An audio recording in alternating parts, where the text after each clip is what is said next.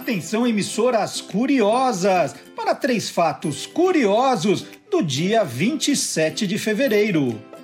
Em 1952, foi realizada pela primeira vez uma reunião da Organização das Nações Unidas, a ONU, em sua sede atual.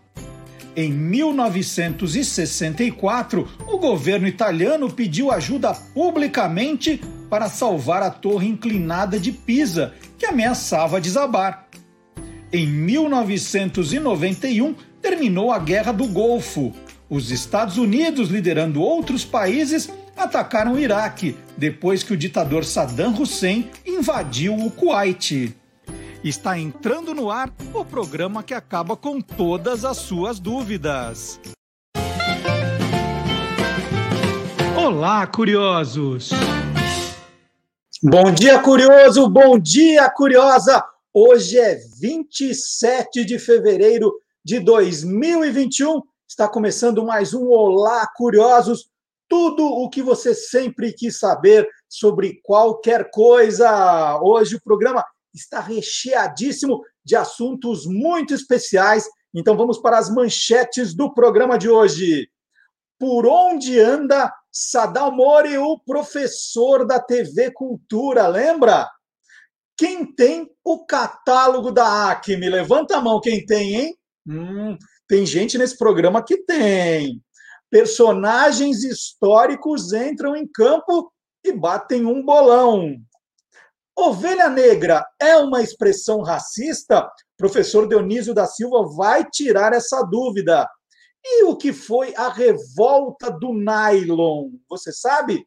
Aí tem história. Tudo isso e muito mais no Olá Curiosos, que começa com música. Que música? Depois foi composta por Carlinhos Brown, Marisa Monte e Arnaldo Antunes, música lançada por Marisa em outubro de 2011. A letra fala da separação de um casal e o sentimento que essa separação traz.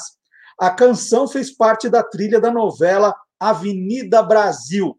E a banda Beck e os Tiozão abre o programa de hoje com Depois. Depois, agora.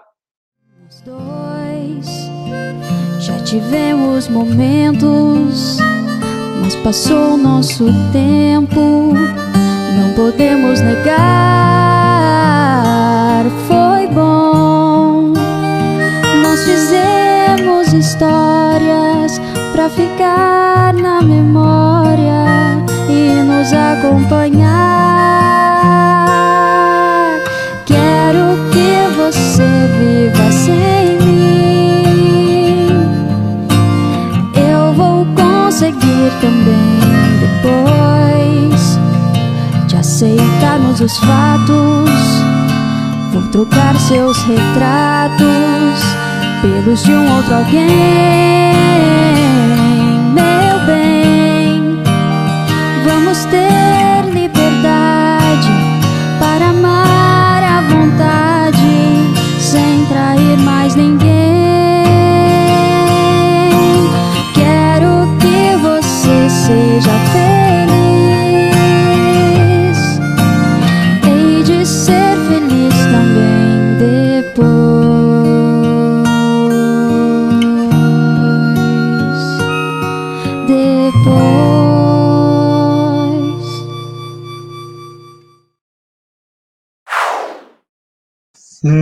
Muito bem, eu não vou deixar para depois os recados que eu tenho para vocês. Então, a, novidade, prometi na semana passada, e amanhã, domingo, então, domingo, é, eu não sei que dia você está vendo o programa, mas amanhã, domingo, às sete da noite, tem a estreia, a nossa estreia no Clubhouse. Mas aí você tem que procurar o MD Curioso, né? O Guia dos Curiosos. MD Curioso, né? Sou eu. Você procura no Clubhouse às sete da noite e pode acompanhar um game. A semana acaba em Pizza Game Show, é a novidade. Então vai ser um jogo, nós teremos a participação de Antônio Viviane e Maria Cândida disputando, respondendo a perguntas de acontecimentos da semana que passou, essa agora. Então, é um game para você acabar se atualizando com as notícias. Notícias de política, economia, esporte, mas também umas abobrinhas, umas bizarrices, porque afinal nós somos o Guia dos Curiosos, gente.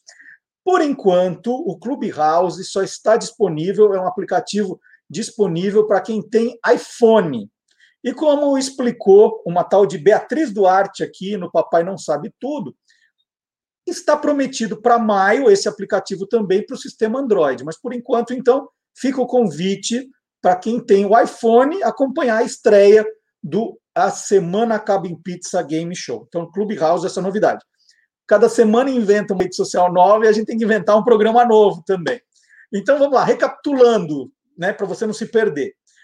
Nós estamos também em podcast. Então, essa é a novidade. A partir, já, já duas semanas nós estamos fazendo isso, você pode ouvir o programa já no sábado de manhã em podcast também, no Deezer, no Spotify, no SoundCloud. Você não precisa ficar gastando seus dados, de repente, no YouTube, vai ter que sair de casa, não tem Wi-Fi e tal. Já baixa o programa e já vai ouvindo também numa viagem, vai fazer compra, vai no sacolão, vai no supermercado, já baixa o programa, põe os fones de ouvido, vai, vai se divertindo também. Então, já estamos com o programa também sábado de manhã no podcast. O site, o site está cada vez melhor. A gente está colocando muita reportagem nova toda semana. Por exemplo, está acompanhando essa série maravilhosa da Netflix Cidade Invisível, né, do Carlos Saldanha, com os personagens do folclore brasileiro. Quer saber mais sobre o folclore brasileiro? Entra no guia dos curiosos.com.br e aí já lê a matéria 15 personagens do folclore brasileiro para entender melhor a trama. De repente aparece um sujeito lá botando fogo na floresta. Fala, ah, quem é? É o Curupira. Tá lá. E o Saci? Ele tem a perna direita, a perna esquerda. E quem é o Boto Cor-de-Rosa? Guia dos Curiosos.com.br. A gente fica de olho no que está bombando e faz reportagens especiais sobre aquilo. TikTok. TikTok, gente, batemos em um mês e meio 15 mil seguidores com vídeos curtinhos muito legais. Que antes, o TikTok, eu vou falar que eu tinha um preconceito, que era dancinha, musiquinha. Agora tem conteúdo, gente fazendo conteúdo bacana de, de várias áreas. Área de curiosidade, tá lá, eu vou colocar uma porque essa semana nós tivemos o Dia Internacional do Eu Odeio Coentro e nós fizemos isso. Hoje é o Dia Internacional Eu Odeio Coentro. Essa data surgiu em 2017 e foi criada meio aleatoriamente por uma página do Facebook I Hate Coriander, né, que é Eu Odeio Coentro em inglês, criada por um austríaco que chama o coentro de erva do diabo. E o coentro é conhecido há muito tempo no Antigo Egito, por exemplo, ela não era um tempero, era tratado como uma planta medicinal, até afrodisíaca, e era usada também para embalsamar os corpos. Um médico grego chegou a dizer que comer coentro junto com vinho aumentava a quantidade de esperma. E por que tanta má vontade assim com coentro, hein? A palavra coentro vem do grego coriandron. E esse cori quer dizer percevejo, porque os gregos associavam o cheiro do coentro ao cheiro dos percevejos. Agora está explicado. Tá vendo? Um minutinho, todo dia um vídeo bacana. Tá muito legal a nossa página no TikTok. Já 15 mil seguidores em um mês e meio. Que legal, que legal. Mas não é só o TikTok. Tem novidade todo dia também no Facebook, no Twitter, no Instagram. TikTok eu já falei. Então, tem muita coisa, muita coisa todo dia. É, e tem mais uma novidade, uma novidade que está dando super certo. No Instagram e no Facebook tem os stories, né? E nós estamos fazendo todas as manhãs, por volta das seis e meia, sete horas, as efemérides curiosas do dia. Isso também é outra surpresa. São cinco efemérides né, curiosas que você é, e tem, pode ter uma frase do aniversariante, uma música de alguém que morreu naquela data. Tá muito bacana, como eu estou mostrando aqui. Só um exemplo de como foi a segunda-feira passada, para vocês entenderem como é. Então, acordou, né? lavou o rosto, fez aquele gargarejo, o café está fazendo, pega o celular ou o computador e vai conferindo as cinco efemérides do dia. Pode compartilhar também com os amigos muito legal, muito legal mesmo. Aí você vai falar assim, nossa, mas Marcelo, é tanta coisa, não dá tempo de, de guardar, de memorizar, como é que eu faço? Não precisa anotar nada, nada. Você entra no site do Guia dos Curiosos, aqui na parte direita, aquela coluna da direita, tá? Você é curioso, assine nossa newsletter. Aí o que você faz? Só coloca o seu e-mail ali, põe enviar, né, assinar, e pronto. Toda semana você vai receber a nossa newsletter explicando tudo isso. Tudo que, é, tudo que eu estou falando aqui está lá. Então, quais são as matérias principais publicadas no site? É, é a coisa dos horários. Ah, vai ter o Clubhouse. Olha, as efemérides da semana. Aí você não esquece de nada, não precisa ficar anotando, né? Pode, agora, vai que você tá, tá onde você pode estar tá agora? Pode estar tá fazendo sua atividade física, ali suando. Não precisa anotar nada. Né? Assina a newsletter também e pode chamar os amigos para assinarem também. E que mais? Tenho que falar que já está no ar o quarto episódio do podcast Caçadores de Fake News. Agora a aventura está chegando na parte final, são cinco episódios. Esse, então, é o penúltimo. A aventura está sensacional. São os quatro integrantes do Esquadrão Curioso falando para as crianças como combater fake news, entrevistando jornalistas, formadores de opinião. Se você é educador, precisa ouvir o podcast para usar em sala de aula. Vai funcionar super bem. São episódios de 20, 25 minutos a garotada está amando, que tem muita trilha sonora, tem humor, está muito divertido. Então fica a minha recomendação para você ouvir e usar em sala de aula. Você não é educador, mas com certeza conhece um professor, uma professora, né? A escola dos seus filhos está falando sobre fake news para as crianças. Tem esse site aqui também, cacadoresdefakenews.com.br, que eu explico melhor. Tem sugestões pedagógicas para usar o livro Esquadrão Curioso e o podcast. Então, é, avisa a professora do seu filho, da sua filha, do seu neto, da sua neta, é, ouça o podcast com as crianças, é uma recomendação que eu faço, é muito bacana também. Bom, a última coisa, última coisa eu tenho uma lista aqui de coisa para não esquecer, tem o nosso e-mail, olacuriosos@guiadoscuriosos.com.br, para você mandar sugestões, mandar fotos, mandar vídeos, tá bom? Tá valendo, então, Olá, curiosos, arroba guia dos curiosos.com.br. Vamos começar o programa? Não, já começou, né? Eu fiz uma maldade com o Silvio Alexandre no programa passado, né? Ele participou do Curioso Game Show. Aí eu brinquei, era ele, o Marcelo Alencar, eu falei assim: olha, quem perder a, a reportagem vai entrar no final do programa de castigo. Ele falou: não, mas é, é melhor terminar o programa com chave de ouro. Eu falei: não, é verdade, Silvio, mas quem perder vai, entrar, vai ficar de castigo. Então, agora eu vou me redimir com o Silvio e a gente vai abrir o programa com ele. Então, nós começamos Olá Curiosos com Silvio Alexandre.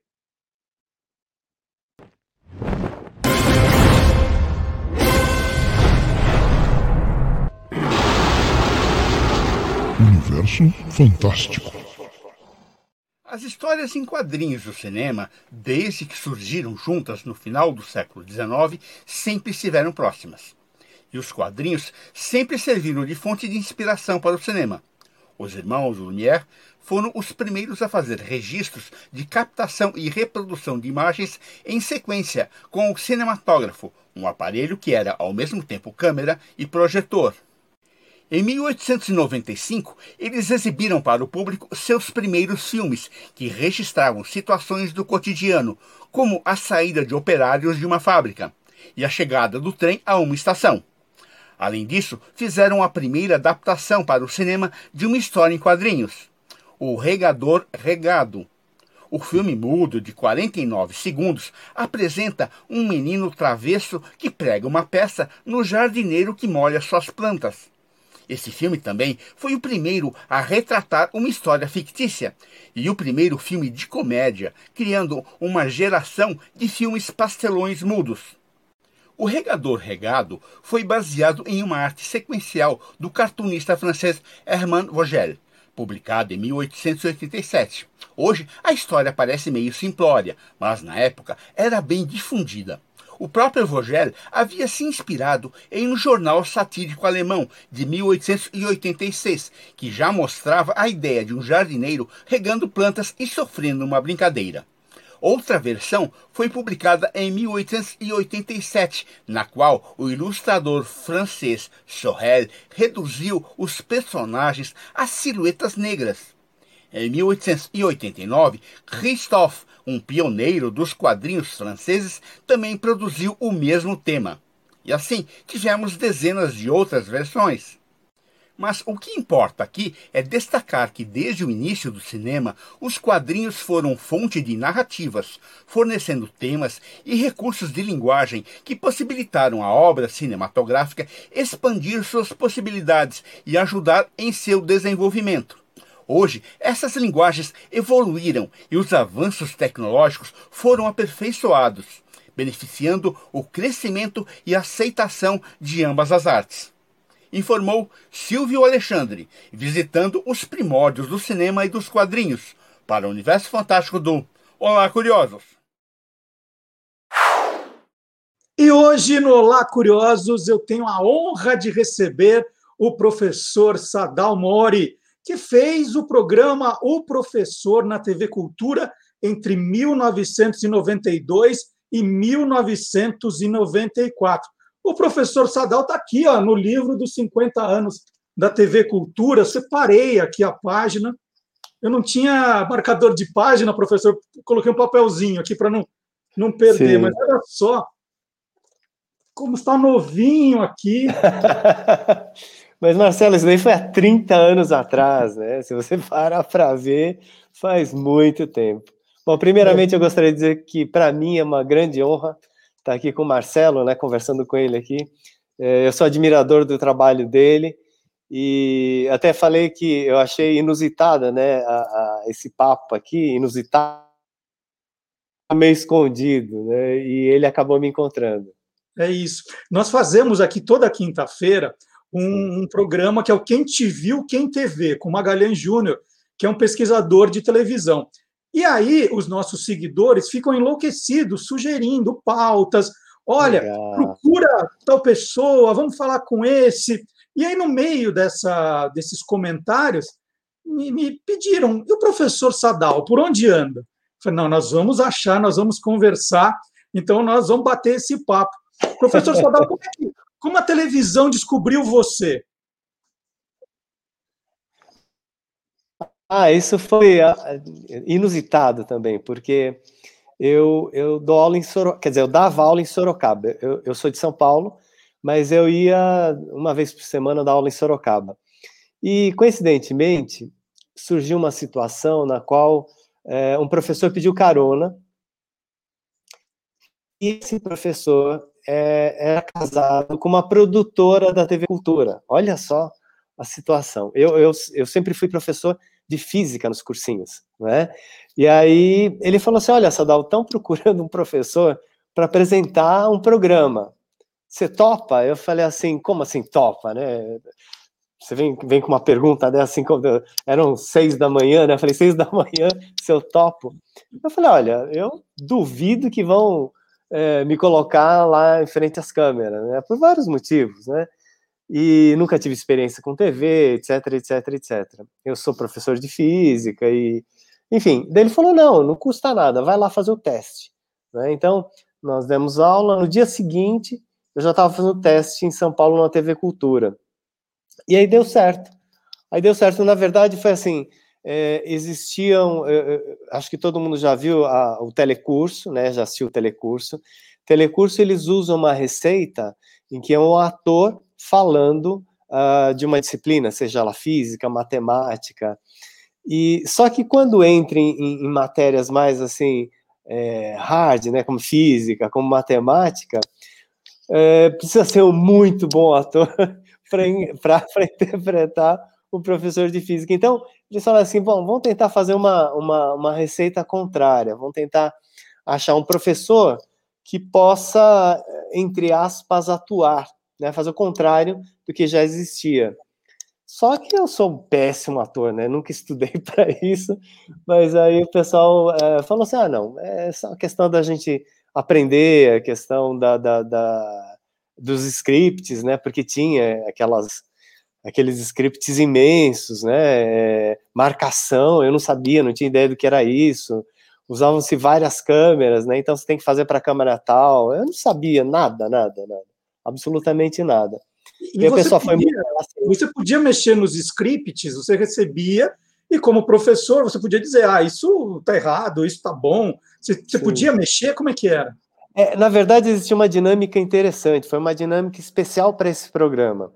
Eu, eu fazia o conteúdo, então eu escrevi o conteúdo, então, por exemplo, hoje a gente vai falar sobre alavancas, então é, a gente tem que falar alavanca é, tem de tais tipos e tal, eu escrevi a parte técnica. Aí tinha um roteirista que fazia as falas, né, com o pessoalzinho que trabalhava comigo. E então dava tranquilo, daí fechava bem. E, e como era o programa? Eram, eram estudantes, né, crianças que iam te visitar para tirar dúvidas, era isso? Isso, na verdade era isso. Então, era é, a história de um, um, professor, né, que era a minha vida. Eu morava lá sozinho, gostava lá de fazer experiências e tal, e, e tinha paciência, né, com o aluno, como, como todo professor tem, né, e gosta de, de conversar com o aluno, gosta de explicar e tal, e, e isso era algo que acontecia. Então, eles chegavam lá no que seria a nossa casa, né, no estúdio lá, chegava em casa. Então, sempre tinha alguma experiência interessante com alguma coisa que eles falavam. Então, é, né, nessa situação do, é, da alavanca, se não me engano, é que o garoto tinha quebrado o braço e aí eu falei, pô, você sabe que o braço é uma alavanca, é algo muito importante para a gente transmitir força e tal. E aí o papo ia, né? Quer dizer, a gente, a gente tentava fazer uma correlação entre uma situação é, é, cotidiana, né, da, da, das crianças, aí eram atores da faixa de 14, 13 anos, né? É, na verdade, eram quatro atores, dois, dois ficaram famosos, né? Dois, dois enveredaram por essa área artística. Uma é a Cíntia Raquel, ela virou apresentadora de televisão, enfim. Que e o outro é o Caio. A Biba do Castelo Ratinho. A Biba, a Biba, exatamente, a Biba. E o outro era o Caio Blá, né? É, que está nas novelas aí, Global uhum. agora. E outro dia até é, eu vi o treino porque ele fez o papel de um professor de física. Eu falei, nossa, bem peculiar, né? E, e, e é muito legal. Foi, foi muito bacana aquela experiência. Realmente, para mim, foi uma experiência muito forte. E, você passou a ser reconhecido na rua, Sadal? As pessoas ah, sim, falavam. Sim, sim. É, então, isso, isso é muito interessante, porque eu, eu dava aula em cursinho em São Paulo, em cursinhos grandes. Então, a sala de aula é, tinha normalmente 200, 250 alunos. E não era uma sala, era assim, são, eu dava uma aula por semana por sala. Então, tinha muita gente. Então, já nessa época, eu conheci, muita gente me reconhecia. E aí o pessoal ia falar comigo, então era uma experiência legal. Mas quando eu entrei na televisão, aconteceu uma coisa muito inusitada, que eram pessoas pedindo autógrafo. Eu falei, pô, porque eu sempre achava que estavam brincando com a minha cara. Pô, os caras estão brincando, né? Nem eu mesmo né, sei exatamente o que está acontecendo, porque a gente não tem, eu não tinha essa noção, né? A, a, os meios de comunicação tinham uma outra perspectiva e a TV Cultura é, tinha lá o nicho dela. No entanto, assim, é muito interessante que muita gente assistia ao programa, então tinha um, um, um bom ibope, né, naquela, há 30 anos atrás, né, Marcelo? Isso faz tempo, né? É engraçado, é engraçado que você estava acostumado com aluno pedindo nota, não pedindo autógrafo. Né? Exatamente. Aí, aí vieram pedir autógrafo para mim. Eu lembro até hoje. Eu estava andando no shopping Ibirapuera, né? Eu morava lá perto, né? lá, lá, em Moema. E aí veio um grupinho, começou a se cutucar, falar, ah, lá vem, né? Porque geralmente aluno de cursinho, eles começam a brincar e tal. E não, vieram pedir autógrafo. E eu demorei para entender que, poxa vida, é da televisão, né? Isso daí faz parte. Mas foi muito engraçado, muito interessante isso. E depois, para onde a sua vida foi depois da televisão? Ah, é, na verdade, naquela época, o que, que aconteceu? Nasceu meu filho, né, o mais velho, hoje ele está com 27 anos, e aí eu, eu preferi mudar de cidade, eu preferi vir para o interior, então saí de, de, de, São Paulo, vim morar em Sorocaba, um lugar mais tranquilo, né? é, ter uma possibilidade de, de, de, de, vida um pouco diferente em relação a São Paulo. E eu continuei na área de educação, continuei dando aula né, na, na, em cursinhos né, de física e tive muitos projetos por aí afora, assim, projetos bem é, diferentes. Eu consegui é, um, um, um, trabalho bacana junto ao Play Center, lembra? O Play Lembro. Center? Então, é, é, iam muitos estudantes lá no Play Center. Então, o que, que acontecia lá? É, tinha um momento em que eles brincavam e a gente pegava aquela brincadeira e explicava o que estava acontecendo cientificamente. Então, é, qual é, por que, que determinado brinquedo tem graça? Falava-se de adrenalina, é, o que, que é energia mecânica, velocidade, energia cinética, naquele contexto que eles viviam. Então começaram a surgir muitos trabalhos devido à televisão é, que correlacionavam né, situações do dia a dia com a, a ciência. Então, então é, tornava é, aquela linguagem da ciência mais é, digerível. Né? Então esse praticamente foi meu trabalho. E... Eu, eu vi que, que numa determinada fase da sua vida você tentou voltar para esse mundo é, em frente às câmeras no canal no YouTube. Como foi essa ah, experiência? Sim. Ah, isso foi maravilhoso. Na verdade, foi o seguinte: foi uns três, quatro anos atrás, eu, eu vi esse fenômeno do YouTube, porque tem uma curiosidade, hein, Marcelo? É, na época que eu, eu fiz esse programa, não existia YouTube. Então, é, é, se você parar para analisar o que aconteceu, eu tinha lá um computador e naquele computador que eu tinha, que era um mockup, né? É, na hora que eu clicava lá o Enter, passava um vídeo. Uhum. Só que na época não tinha, né? Como é que passava vídeo em computador? Então, é, já era um, um, uma ideia precursora do que é o YouTube, não é? E, e quando surgiu o YouTube, né, lá pelos anos é, 2000, eu achei muito legal, achei que isso, uh, e ainda tenho certeza disso, que isso vai ajudar muito na educação e na mudança do paradigma da educação. Como eu trabalho muito com é, capacitação de professores, enfim, é, lido com essa questão de treinamentos e tal, falei, olha, vou fazer o seguinte, eu vou tentar entender o que é esse YouTube. E comecei a fazer vídeos é, de aula, né, de aula de física, das aulas que eu estou acostumado a fazer. Porque é, existe uma grande diferença entre o que acontecia na televisão e o que é possível fazer hoje, né? É, com pouca tecnologia, quer dizer, com pouca não, com, com, é, com pouca gente envolvida, Marcelo, porque hum. na época do programa de TV, é, tinha mais ou menos umas 50, 60 pessoas envolvidas para sair um programa de 20 minutos, uhum. né? Agora, você vê, a gente consegue fazer um programa, eu estou aqui em casa agora, né, na sala, com um computador, uma câmera e, e, e o microfone aqui que eu estou usando é, junto ao meu fone. Quer dizer, eu posso fazer um programa, posso, posso fazer um conteúdo sem tanta é, é, sem tantas pessoas, né? Eu consigo editar vídeos. Né? Quer dizer, então eu falei, eu tenho que passar por essa experiência para eu poder entender como isso funciona, porque é muito legal.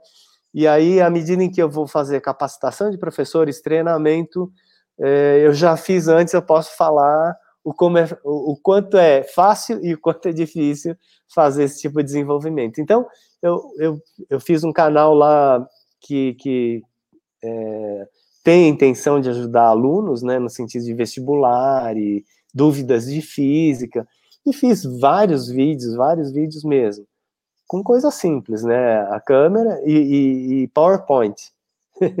e é engraçado, né? No, no canal, né, é, que é o nome do, do professor Sadal, Sadal Mori, isso, no YouTube, isso. Vocês vão ver esses vídeos que ele falou das aulas. Tem alguns episódios também do isso. professor, tem lá para quem quiser matar a saudade.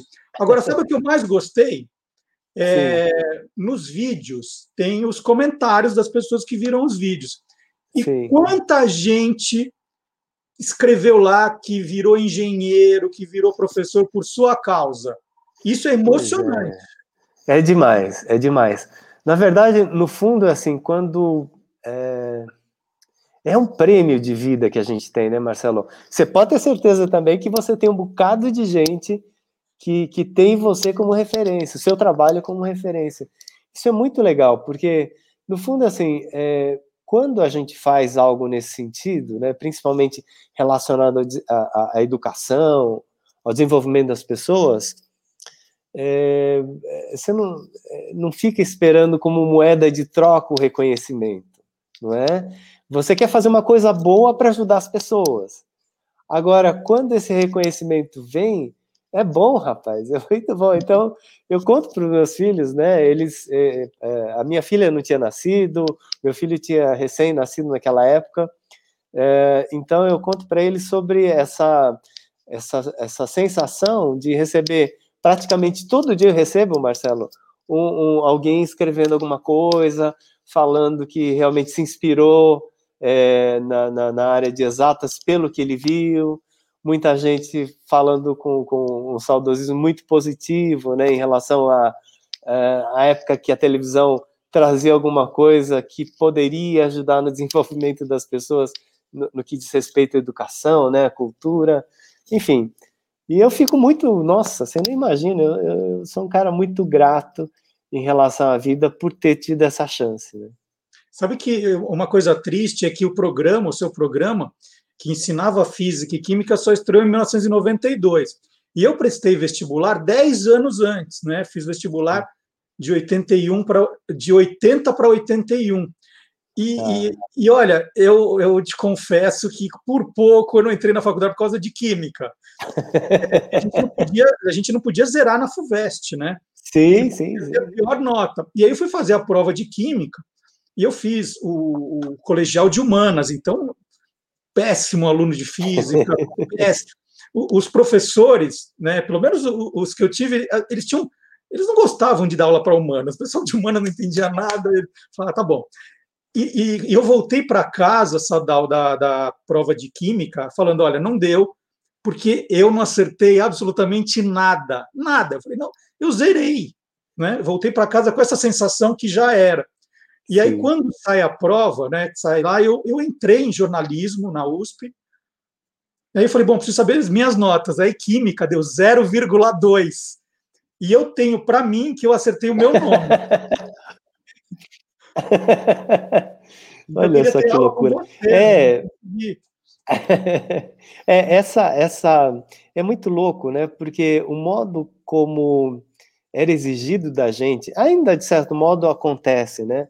Nas provas vestibulares, é, de certo modo direcionou um pouco a educação, o que não foi uma coisa muito positiva, né? Porque passa a ser algo é, absolutamente é, é, desconecto, né? Não, não, tem nenhuma conexão, por exemplo, a questão da química com a questão de humanas, né? É, eu estou relendo um livro do Schopenhauer que não tem jeito, como que o cara vai falar? Ele ele ele está falando sobre a vontade, né? Que é o principal, único, talvez, livro dele. Mas não tem como você não falar e ficar impressionado como essas questões nossas, né, de, de vida, estão uh, relacionadas é, com os vegetais, com as plantas, com, com o mundo, né? E, e quando se ensina isso, é, isso se ensina de uma forma muito estanque, muito separado, como se não tivesse conexão. E tem total conexão, né? Uhum. E, e, dos tempos da TV, tem alguma coisa que você tem saudade? Você falou assim, de tudo. Deve ter sido uma loucura a sua vida ah, para conciliar foi. coisas. Mas tem alguma coisa que fala assim, puxa vida, aquilo é que eu tenho saudade, né? Pode até Sim. ser o sanduíche que serviu no intervalo, mas o que, você tinha mais? Olha, na verdade, assim, de tudo, né? Era muito legal. Era algo muito, é, muito diferente. É, eu gostei muito. A experiência de ter trabalhado na TV Cultura, para mim, foi maravilhosa, porque eu já fiz trabalho para muitas empresas grandes, muitas grandes mesmo, de, de tudo, né? Principalmente tecnologia e tudo mais. No entanto, assim, é, a organização que o pessoal tinha para trabalho, é, a, o contato humano de todo mundo, né? Porque é, você ficava lá, eu começava a gravar sete e meia, parava para almoçar, né? Tinha uma hora de almoço e tal, voltava a gravar e até seis horas, sete da noite, não é? Então era uma coisa muito intensa. Então o, o pessoal vivia junto, né? É, é, os câmeras, o pessoal da iluminação, do áudio, é, o diretor, as produtoras, né? Você comentou até da Leila. Então era um pessoal que, que, que realmente é, vivia junto, fazia um trabalho é, com um propósito maravilhoso, né? E as pessoas se gostavam. Então eu tive outro dia num, num programa da, da, da, Cultura Recente, é, puxa vida, esqueci o nome do programa, mas eu fui fazer também uma entrevista e tinha lá a câmera da época, quer dizer, há 30 anos atrás, Marcelo. É, é quase inconcebível, né? Você fala assim, nossa. E o carinho de sempre, né, que a gente teve. Então, a experiência em si da televisão, para mim, foi maravilhosa. Realmente foi algo. Eu só tenho boas lembranças e, e, e como eu falei para você, né, é, o fato de eu, eu receber esses feedbacks das pessoas, para mim também é um prêmio, assim, é, inesperado e maravilhoso, né? E aula você parou também, Sadal? Hoje. Parei, rapaz, parei, parei. Na verdade, foi assim. É... Eu, eu gosto muito do contato com as pessoas, eu gosto muito de estar lá no tablado, né, do cursinho e tal, eu gosto muito disso mas é, eu senti que a gente está numa mudança na questão educacional, não só é, do Brasil, mas como do mundo, que é uma mudança meio empurrada pela tecnologia, é, mas que vai ter muitos desdobramentos diferentes. Né? Então, como você colocou aí da parte da, de vestibular e tudo mais, é, hoje em dia está muito diferente, Marcelo. Então, por exemplo, se você fez é, é, vestibular naquela época, imagine o seguinte: naquela época que você fez vestibular, o fato da gente ganhar uma tabela periódica de papel cartão, a gente achava o máximo, fala, olha, o meu cursinho tá dando uma tabela periódica atualizada. Né? Você fala isso hoje para os seus filhos, né? Não tem nexo, né? Porque você abre o Google, você acha a tabela mais então, essa questão da, da, da, da, informática, como ela chegou, né, a informação, como ela chegou para a gente, né, no mundo contemporâneo, é muito diferente da época que é, a gente estudou. Então, é, outro exemplo, não é? é a minha filha está terminando a faculdade dela aí é, agora, né? Então, ela às vezes tem alguma dúvida, ela pode assistir uma aula de Stanford, de Cambridge, ela pode ser do MIT, né? Para minha época, para a sua também, acredito, conseguir um livro uh, uh, que viesse dos Estados era uma coisa muito difícil e hoje está acessível, uhum. não é? Então, se você parar para ver o que está acontecendo, é, se um aluno decidir, eu não quero fazer cursinho esse ano que, que, que esse ano agora, 2021, não quero fazer cursinho, eu quero prestar vestibular é, mas eu não tenho dinheiro para pagar cursinho, né? Porque tá tudo muito caro e tal, apostila e tal. Se ele pegar o, o que cai na FUVEST e entrar no YouTube, para cada item daquele lá, ele vai achar zilhões de professores. E ele pode escolher o que ele mais gosta. Quer dizer, é, tá muito diferente. E é muito legal. Eu acho isso maravilhoso, porque, no fundo, é, é, é, esse tipo de informação é, é, algo que tem que ser tem que ser espalhada mesmo, né? E, e tem que dar possibilidade para todos. Então é nesse sentido que eu acho que a educação está mudando muito e eu tenho trabalhado muito nesse sentido. Aí eu saí um pouco do tablado e agora eu estou na área de programação. Então é eu, eu, eu desenvolvo aplicativos, eu desenvolvo programas que é, além de explicar, medem o desenvolvimento de, do aluno em relação a determinada habilidade. Então, é, a questão de programação também ficou muito mais é, simplificada em relação à época anterior, né? Então, hoje, eu sozinho, eu consigo criar um aplicativo que vai rodar. né? É, antigamente, eu tinha uma equipe grande para fazer isso. Hoje, eu consigo fazer sozinho. Então, de casa, é, eu tenho feito esse tipo de trabalho. Que bacana. E, e, os seus fãs daquela época, de todas as épocas, encontro você onde? Quem quiser falar assim, não, eu quero mandar uma mensagem, professor Sadal, quero mandar foto do meu tempo, que eu era aluno dele no cursinho, ou eu quero saber direito como é esse, esses treinamentos agora para professores. Como é que te acha, Sadal? Eu, ah, eu melhor... te achar, mas não vou contar. É, o melhor jeito, efetivamente, é pelo canal, né? É, porque, na verdade, assim, eu tenho as várias mídias sociais, né? Facebook, tenho Twitter, mas, Marcelo, eu sou meio é, assim, eu, eu não consegui entender. Eu acho que eu tenho uma deficiência mental, cultural, enfim. Mas, assim, é, é, a utilização da mídia hoje em dia, para mim, é um pouco assim, eu, eu, eu não trafego bem, entendeu? Eu não, não consigo trafegar bem. É, então, o melhor mesmo, o que, mais, que eu mais me adaptei foi o YouTube. Né? Então, então se mensagem no YouTube. É, eu recebo, porque eu recebo automaticamente. Quando a pessoa manda um, um post qualquer, eu recebo e já respondo, e querendo entrar em contato, tranquilo. Sadal, super obrigado pela conversa, adorei falar com você. Lamento outra vez não ter sido seu aluno, para não ter falado tanto com física e química. É, e quem Legal. quiser, a, gente mostrou aqui durante a entrevista alguns trechinhos do programa, ah. mas quem quiser ver, no canal do YouTube do Sadal Mori tem lá alguns programas é, do professor para. Muito, muito obrigado pela entrevista, viu? Adorei, adorei o papo. Marcelo, muito obrigado, é um prazer estar com você, com todo mundo aí, seus, os seus é, internautas aí.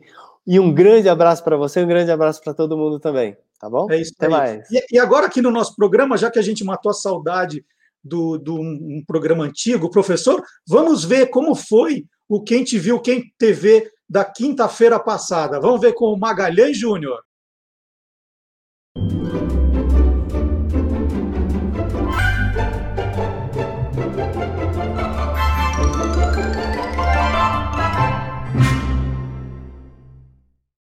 O Maga, e tem que como era ao vivo, essa coisa toda, tem algum registro desses TV de vanguarda, TV de comédia? Olha, tem alguns fragmentos de imagens do TV de vanguarda. TV de comédia não, mas TV de vanguarda sim. Mas mais importante, eu acho que é tem, tem um documento, um registro tele, telecinado do final de um desses teleteatros, em que, segundo o Regis Cardoso, o Oduvaldo Viana fazia apresentar um por um, os participantes daquela determinada peça. Dizer, era assim. É, hoje, por exemplo, isso é feito com gerador de caracteres, né? Uhum. É, é ou, ou, ou, antes ou depois apresenta o nome de quem irá participar ou de quem participou. Só que naquele tempo não tinha é, gerador de caracteres ainda. Então, o que que o Oduvaldo Viana fazia? ele fazia com que artista por artista ia se apresentando após a, o término da, da peça, é, dizendo o seu nome. E tem esse registro. Vamos ver? Vamos lá.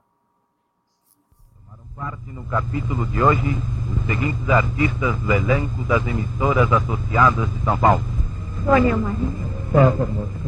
Lia Borges Aguiar, Nilton Prato, Maria Vidal, Dionísio Azevedo, Neto Gomes, Júlio Nagibe, Flora Renis, Raul Peravançu, Vida Alves, Daniela Azevedo, Norá Fontes, Manuela Inocêncio, Cidinha Leblon, Paulo Leblon, Antônio de Santos, Regis Cardoso, Milton Ribeiro, Ferreira da Silva, Luiz Mazei, Lima Duarte, Renan Alves, João Monteiro, Xisto Burger, Selmo do Ribeiro. Que maravilhoso esse registro. Não, você viu o Lima, Lima Duarte com cabelo. Né? É, é o Edis Cardoso menininho. É, o Walter Avancini também, ali, ambos com né, 13, 14 anos. Né? Maravilhoso, maravilhoso. Essa, era a forma, né? Que foi uma forma que foi criada né, pelo Duvaldo Viana. E eu, eu achei sensacional, acho isso uma pérola. E olha, o Magalhães Júnior está cada vez melhor, hein? É, quem gosta de bastidores de televisão não pode perder o Quem Te Viu, Quem TV. Toda quinta-feira nós fazemos às oito da noite, mas você pode assistir a hora que quiser e também ouvir, se for o caso, no podcast do, do Guia dos Curiosos. Né? Entrando nas contas do Guia dos Curiosos, no SoundCloud, no Deezer ou no Spotify, você pode ouvir o Tô Lendo, que nós fazemos às terças-feiras, e o Magalhães Júnior também. Obviamente, eu sempre indico o Magalhães Júnior para ser visto ou no Facebook ou no YouTube, porque ele traz muita imagem, muita imagem, muita fotografia para a gente rememorar esses personagens. E esse do Teleteatro foi mais um programa espetacular. E agora quem vem aí é Gilmar Lopes, o nosso caçador de fake news, pioneiro, hein? Gilmar Lopes, é, é ele é, foi um dos primeiros aqui no Brasil. E ele hoje vem meio em clima de Jurassic Park.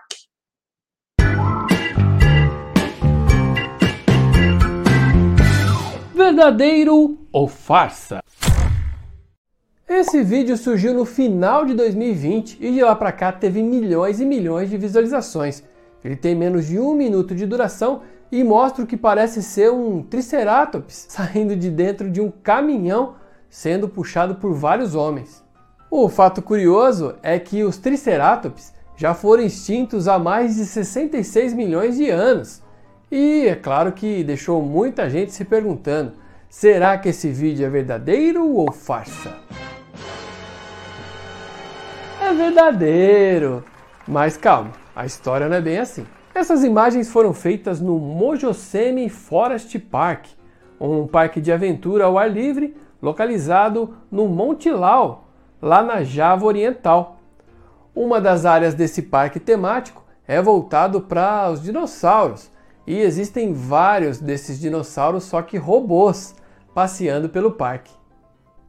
Um porta-voz desse parque disse à imprensa que esse vídeo foi feito durante um ensaio fotográfico e acabou vazando para a internet como se fosse real. Além desse Triceratops, o parque tem mais quatro outros animatrônicos que ficam passeando por ali para entreter os visitantes. Então, amiguinhos curiosos, o vídeo que mostra um Triceratops andando por um parque aí sendo puxado por vários homens é verdadeiro, mas o dinossauro, é claro, é um robô. E aí, você quer saber se o que está rolando na internet é verdadeiro ou farsa? Então entra lá no www.e-farsas.com. Puxa, até que eu queria um bichinho desse no meu apartamento. Será que eles dão muito trabalho? É melhor você se contentar com um cachorrinho ou com um gatinho, viu, Gilmar? E ele falou, né, Java Oriental, Java Oriental é uma província da Indonésia, porque a gente está toda hora ligado aí no mundo inteiro, né? Antenas e radares ligados para pegar notícias curiosas ao redor do mundo e provar que o mundo inteiro é curioso.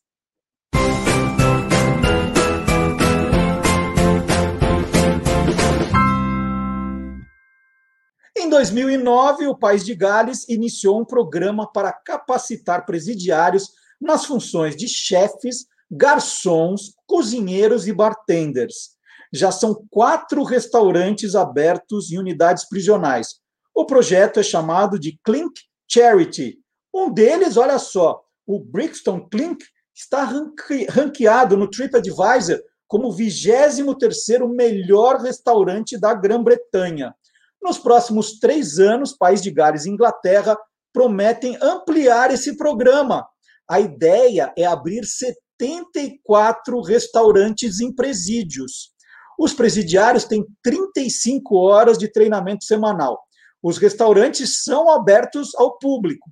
Nesse caso, porém, as reservas precisam ser feitas com 72 horas de antecedência e os comensais precisam passar por uma série de procedimentos de segurança.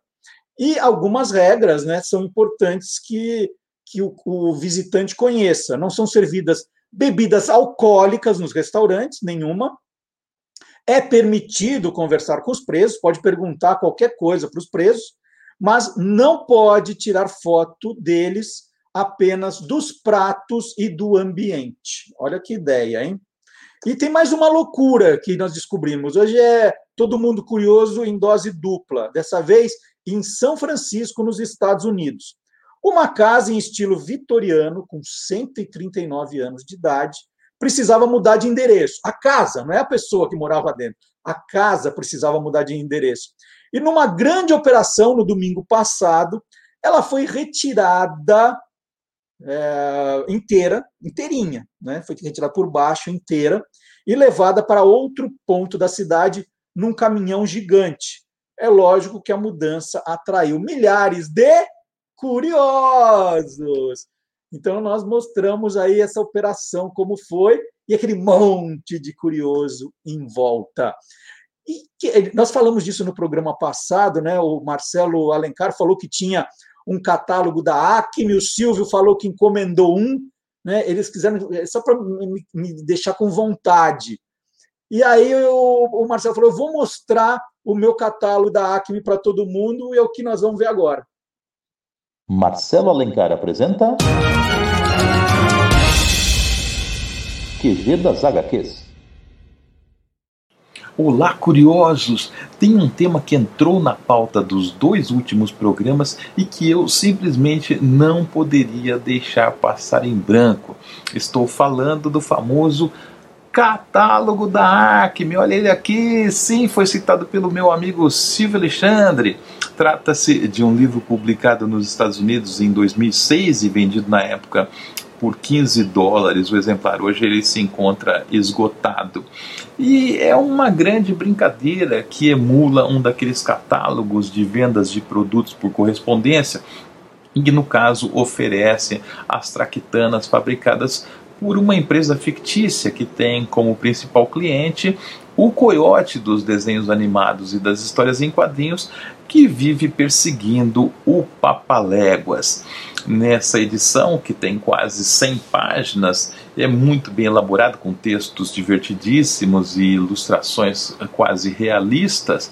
Há ofertas de patins a jato, de bigornas que pesam quase 1.500 quilos e desafiam a lei da gravidade, e também aquela tinta especial para pintar entrada de túnel na rocha. Sempre funciona no desenho, não é? Vejam só essa página dupla que divertida. Desse lado nós temos uma pistola desintegradora que sai pela bagatela de 499 dólares. E deste outro aqui, uma pistola integradora vendida a 899 verdinhas. Ou seja, se você por acaso pulverizar alguém por acidente, tem a chance de pagando quase o dobro fazer essa pessoa voltar ao normal. E sem sair do assunto, eu quero ainda falar de outros dois livros para lá de curiosos. O primeiro é Mail Order Mysteries, de Kirk Demaret, publicado em 2011.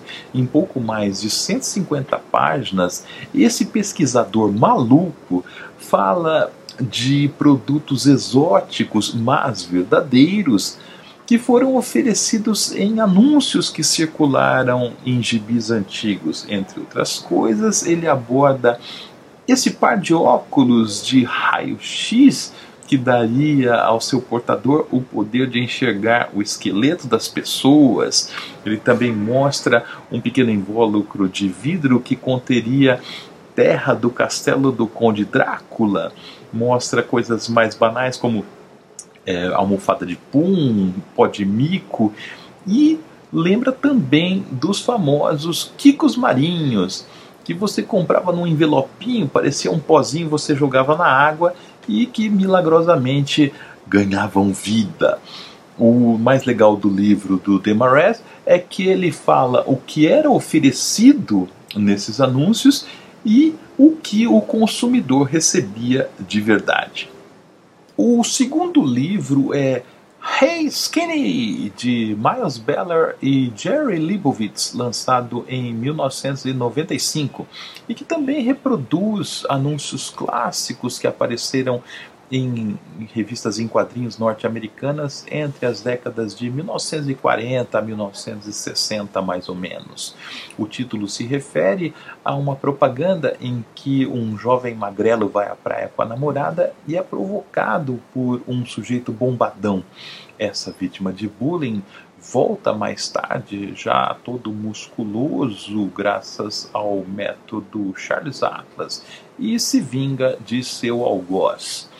A publicação também mostra anúncios de chicletes que prometem fazer emagrecer até 2,5 kg em uma semana, selos com a efígie de Adolf Hitler e formigueiros é, montados em caixas de vidro. Mas o que mais me chama a atenção pelo absurdo é esse anúncio aqui. Ele tenta vender uma arma de brinquedo e nessa história em quadrinhos que anuncia o produto, dois garotos rendem assaltantes de banco. É muita falta de noção. E vocês já compraram alguma coisa que não estava no gibi? E hoje no Olá Curiosos nós vamos falar de futebol. Mas não só futebol, não. Futebol e celebridades do mundo artístico. Por exemplo, para que time torcia Leonardo da Vinci? Fiorentina. E Galileu Galilei, torcedor do grande Pisa. Shakespeare, ser ou não ser torcedor do Aston Villa. Camões, claro, Benfica. Bom, a essa altura aqui no chat do programa já estamos falando, Marcelo está louco. Né? Quando essas pessoas viveram, não existia futebol ainda. Bom, quem está louco, então, não sou eu. Quem está louco é o meu convidado de hoje, o Cleiton Fagundes, que escreveu o livro Da Vinci e a Santa Seleção. Tudo bom, Cleiton? Tudo bem, Marcelo. É um prazer e uma honra falar com você e com o Celso Zelt. Vocês são meus ídolos. Desde já eu deixo aí que eu acompanho vocês desde lá, o Loucos para o Futebol na ESPN Brasil. E também acompanho o seu trabalho é, na Panda, desde o Guia dos Curiosos, professor Celso, aí no Livro de Ouro do Futebol, enfim. Eu sou fã de vocês dois aí, é uma honra estar falando com, com ambos. Legal.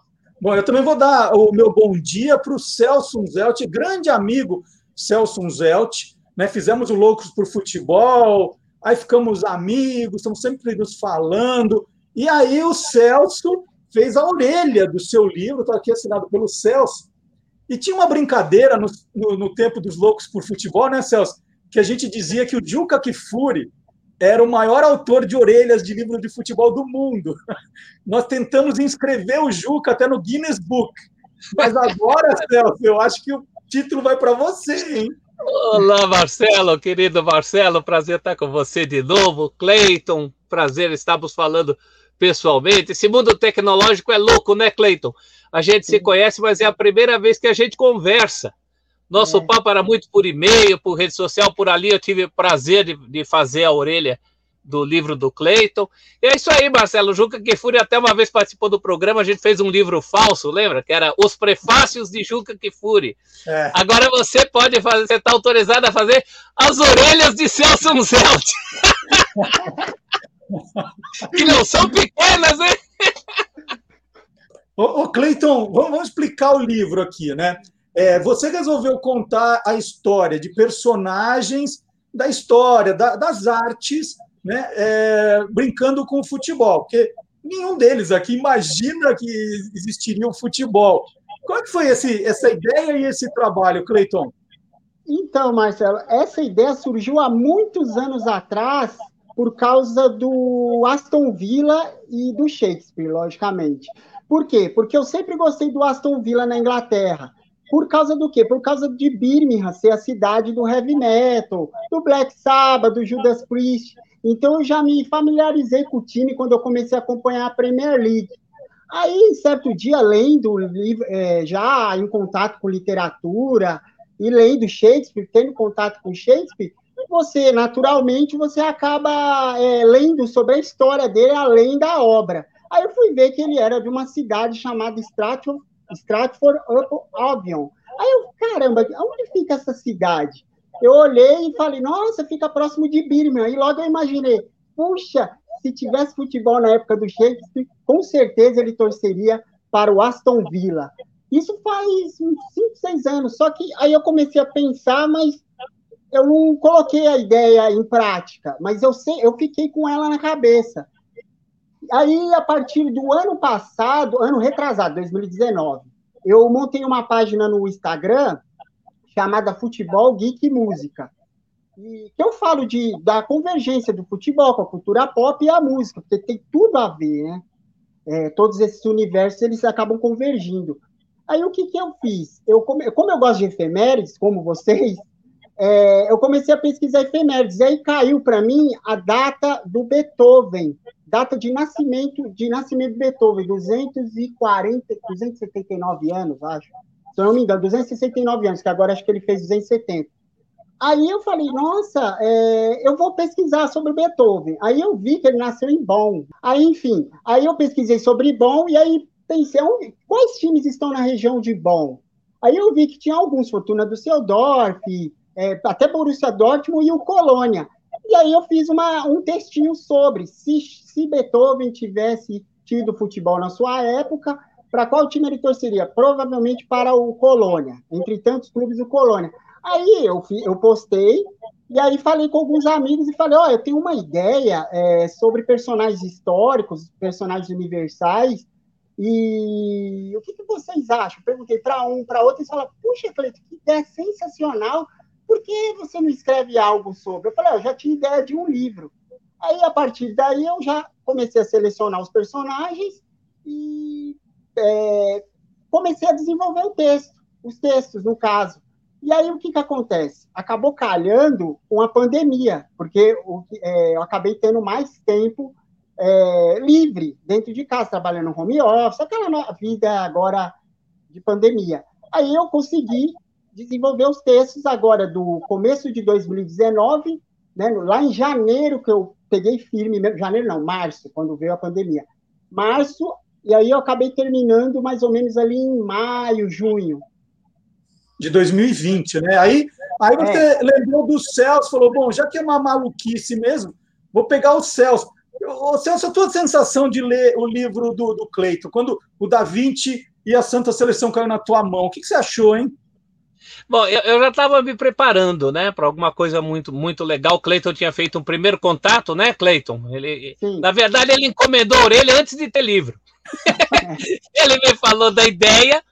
Eu falei, puxa, isso vai ser muito legal, né? Essa essa questão que a gente sempre tratou, né, Marcelo? O futebol mais o lado da cultura do futebol, o futebol como um meio, não como um fim em si.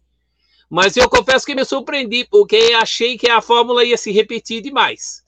Falei, bom, ia ser sempre a mesma fórmula, achei que ia ter forçação de barra. Sou sincero com o Cleiton, né, Cleiton? Porque quando a gente faz esses livros, nem sempre as ideias acabam encaixando. Mas eu achei que ficou muito legal. Inclusive, ele, ele respeita algumas coisas dos personagens. Cervantes, por exemplo. Ele não caiu na tentação de fazer o Cervantes torcer para o Real Madrid. O Cervantes torce para o Atlético, quixotesco, como seu maior personagem. Então, acho que tem esse lado, porque o Cleiton foi muito modesto na apresentação dele, né? Ele é pós-graduado em História da Arte, ele está fazendo História, e tudo isso ajuda. Né? Para você colocar esses elementos, você tem que conhecer esses personagens. Não basta só gostar de futebol como o Cleiton gosta também, ele falou, é um louco por futebol. Então, acho que foi a junção ideal, viu, Marcelo? Justamente para as pessoas terem. Às vezes, tem pessoas que gostam do futebol e acabam descobrindo esses personagens por um livro como o do Cleiton. É uma coisa muito legal, inclusive, para as novas gerações. Eu, para trazer o livro do Cleiton aqui, comecei a procurar, falei, mas onde é que eu coloquei o livro do Cleiton? Não estava aqui comigo porque estava com o meu filho, Daniel, de 16 anos. Então você vê, já chamou a atenção do Daniel. Ele gosta de futebol e gosta também, gosta de astrofísica. Né? Ele quer ser astrofísico. Então ele se interessa por esses gênios da história da humanidade. Então, olha que, que jeito legal, né, Marcelo? Você também tem muito disso na sua história com, com o Guia dos Curiosos. Nós somos uma porta aí para geeks mais diversos, né, Cleiton? Sim, exatamente. Eu acho Agora, que o, não, se o, se o Daniel formar no Enem, a culpa vai ser do Cleiton, Celso? Totalmente, porque che chegou o livro, chegou num momento delicado, num momento que precisava de concentração. É. Não pode falar, Cleiton, te cortei, mas não, não, podia perder essa aqui, vai. Não, não, é o que o professor Celso disse, é, é o futebol como um meio mesmo para para introduzir as pessoas a, a, outros conhecimentos. Né? O futebol ele tem muito disso, né? muito de história, muito de cultura, né? muito, muito de literatura, é, porque as pessoas tratam o futebol como coisa ópio do povo, aquela coisa de alienar as pessoas, nada. O futebol tem muito a nos ensinar a cada dia. O Cleiton, você pega. Isso é uma coisa bem legal, Marcelo. Você, eu já devo ter te contado essa história, mas talvez o Cleiton não saiba que o meu já citado filho Daniel, uma vez ganhou na escola um prêmio de astronomia. Estava no ginásio, do segundo grau, que, né, agora é médio, né? Ensino médio. Já estava no médio. E aí eu falei, mas Daniel, você entende de astronomia? Ele falou: Ah, foi fácil, pai. Caiu o escudo do Cruzeiro. Então, a referência do Cruzeiro do Sul para ele era o escudo do Cruzeiro. Então, o Cleiton falou de cidades, de países, de grandes nomes, gênios da humanidade. Então, é muito legal essa relação, né? Eu e o Marcelo sempre trabalhamos muito com isso. E é muito gratificante, viu, Cleiton? Eu acho que esse é o grande mérito do seu trabalho, entre outros, né? O texto é muito bem escrito, os dados são muito precisos, muito bacana mesmo. Ô, Cleiton, explica, explica uma coisa, né? Você tem a época do personagem e o futebol quando ele surge. Você levou o futebol para antigamente ou trouxe os personagens para hoje em dia? Eu levei o futebol para cada uma das épocas dos personagens em si. É, por exemplo, Da Vinci eu levei lá para o período do Renascimento. Né? E aí eu retrato alguns jogadores reais, como é, Julinho Botelho, numa equipe é, do que Da Vinci acompanhou quando era criança, por exemplo.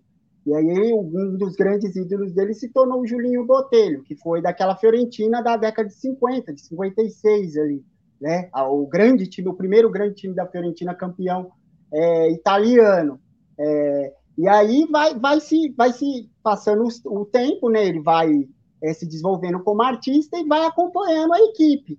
E aí chega um momento ali que ele conhece personagens lá adulto, e aí, por exemplo, Batistuta surge como grande ídolo dele ali, né? já dele como grande Leonardo da Vinci, ali, o, o gênio da Renascença. E assim é com todos é meio uma, uma linha cronológica mesmo. O futebol é, acompanha a vida de cada um dos personagens. Eu gostei do Camões e do Gil Vicente, viu, Marcelo?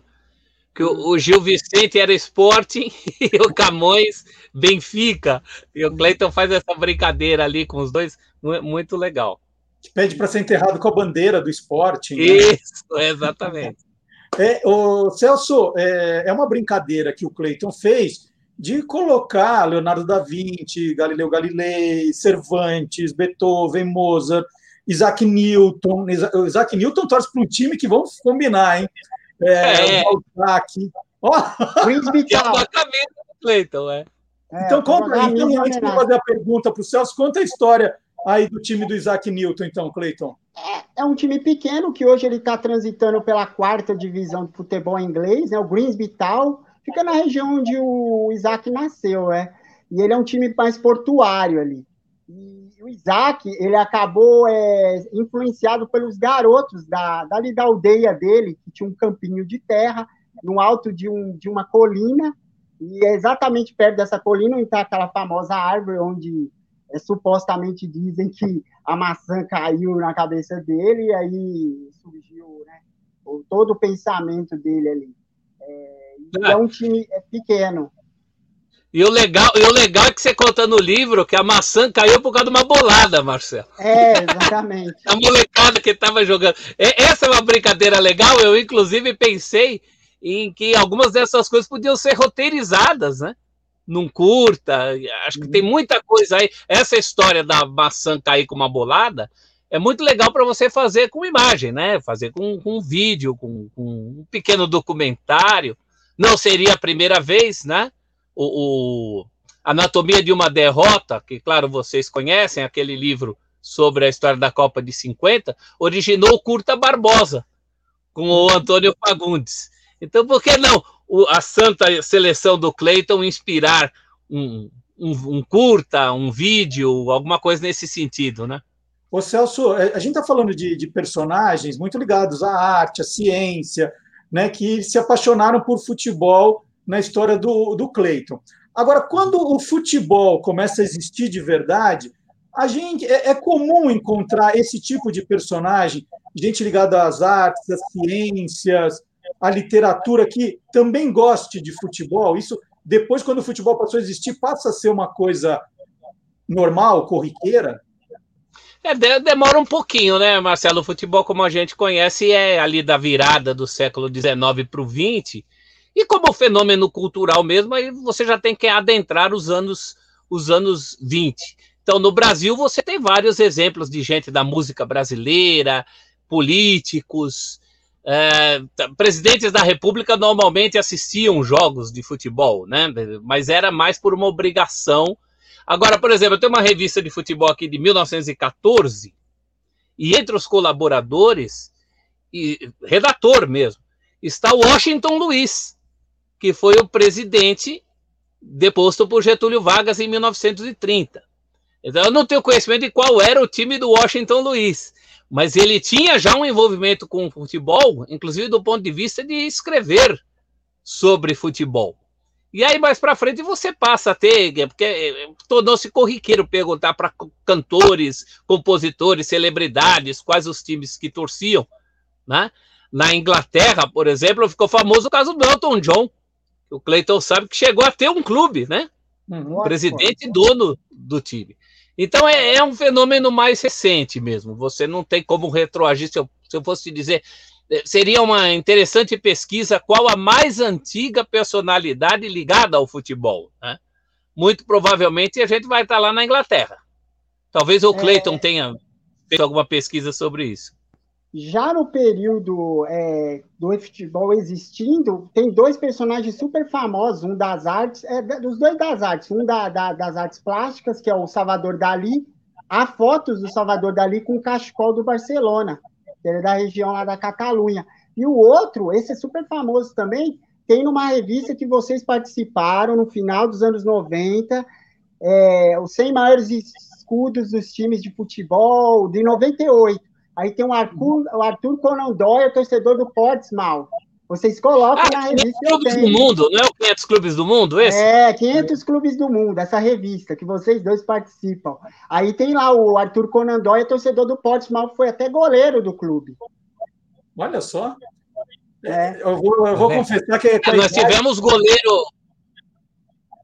O, o presidente é Café Filho, foi goleiro do Alecrim de Natal, né?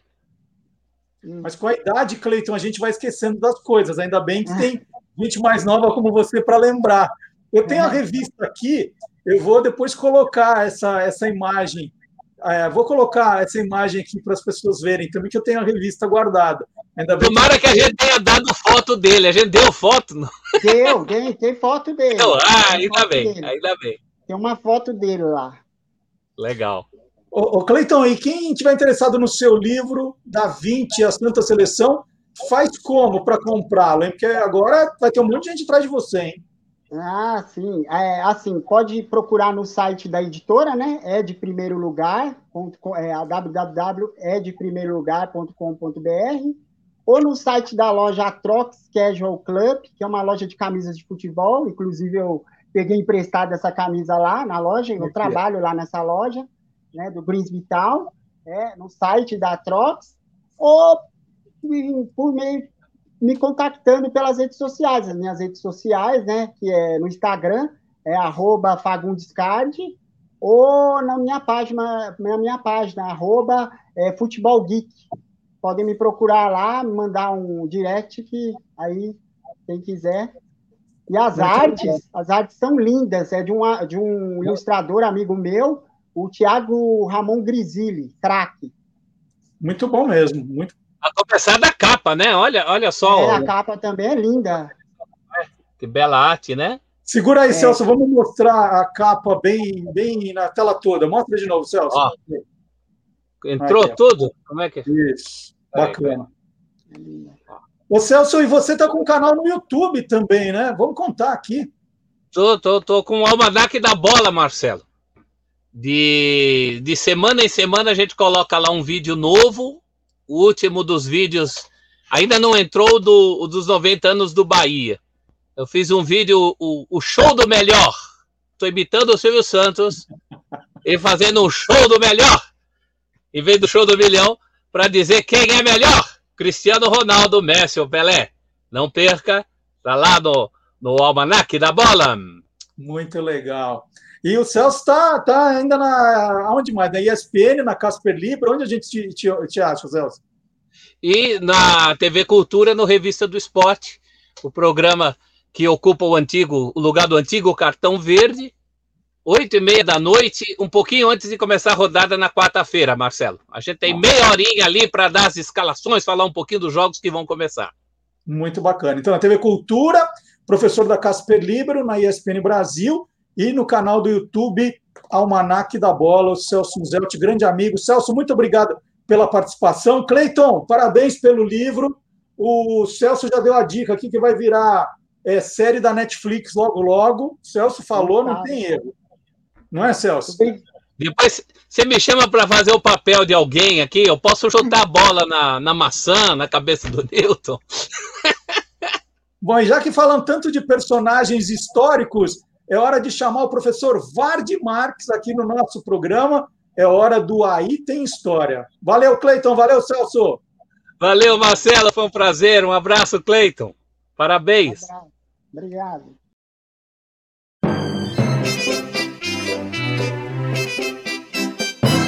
Aí tem história. Olá, curiosos!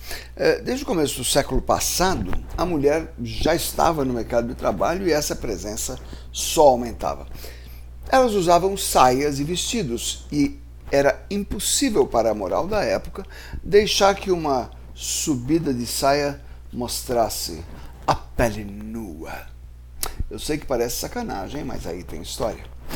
As moças cobriam as pernas com meias, a princípio grossas, escuras. Depois vieram as meias de seda, mais finas, quase transparentes, caras, mas praticamente indispensáveis para a mulher elegante.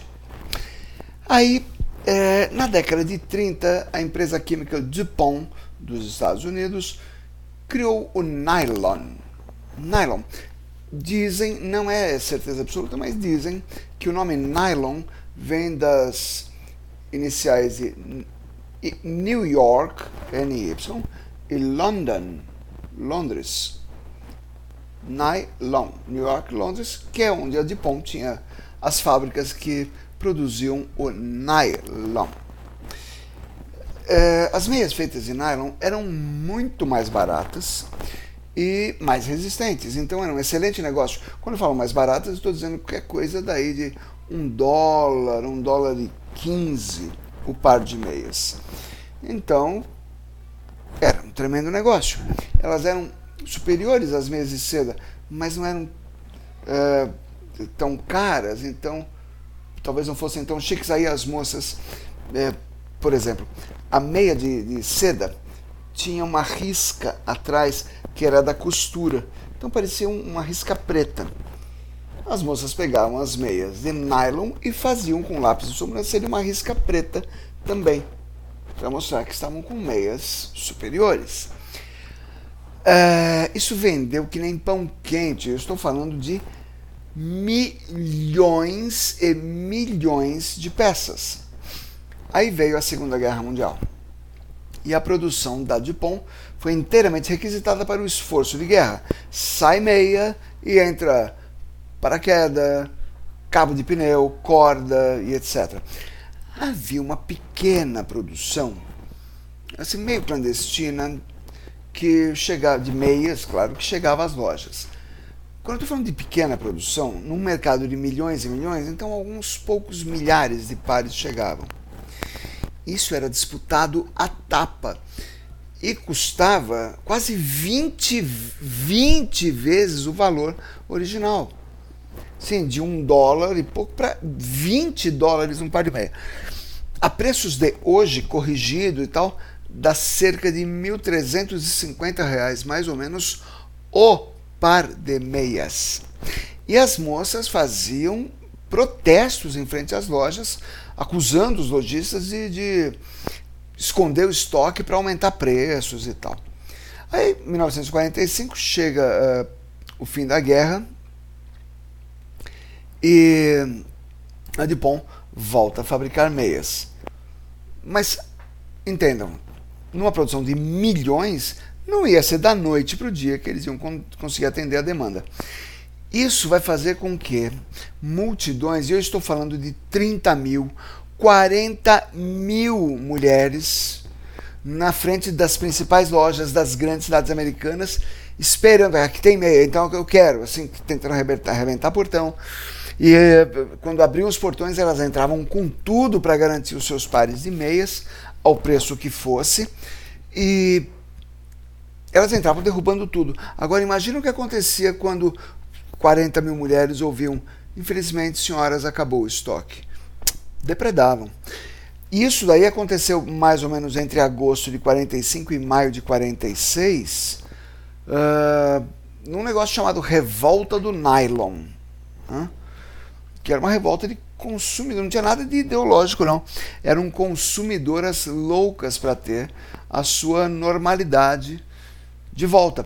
Isso foi se normalizando, a produção foi suprindo a demanda, as meias voltaram a fazer parte da paisagem voltaram até mais populares que antes.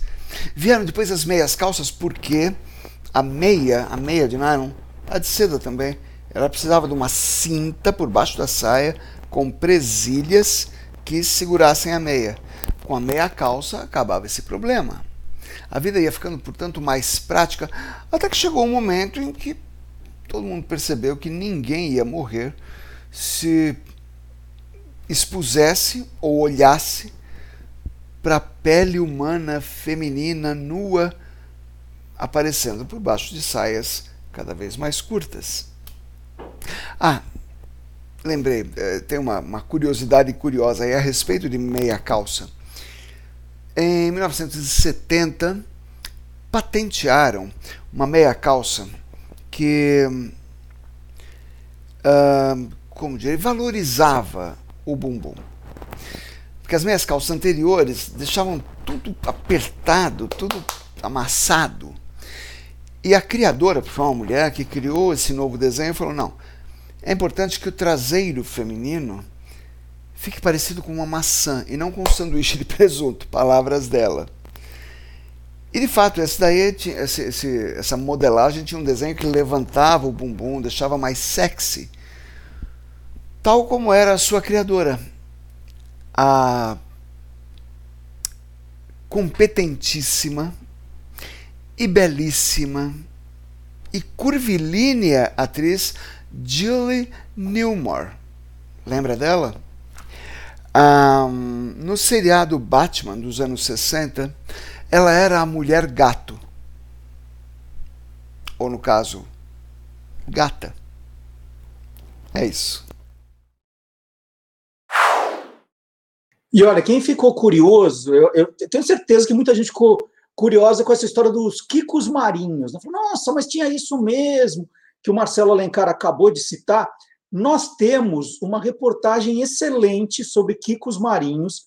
É, a, a, nossa colaboradora, né, a Raquel Azari, ela gravou um vídeo que já, já apresentamos aqui e está no nosso arquivo.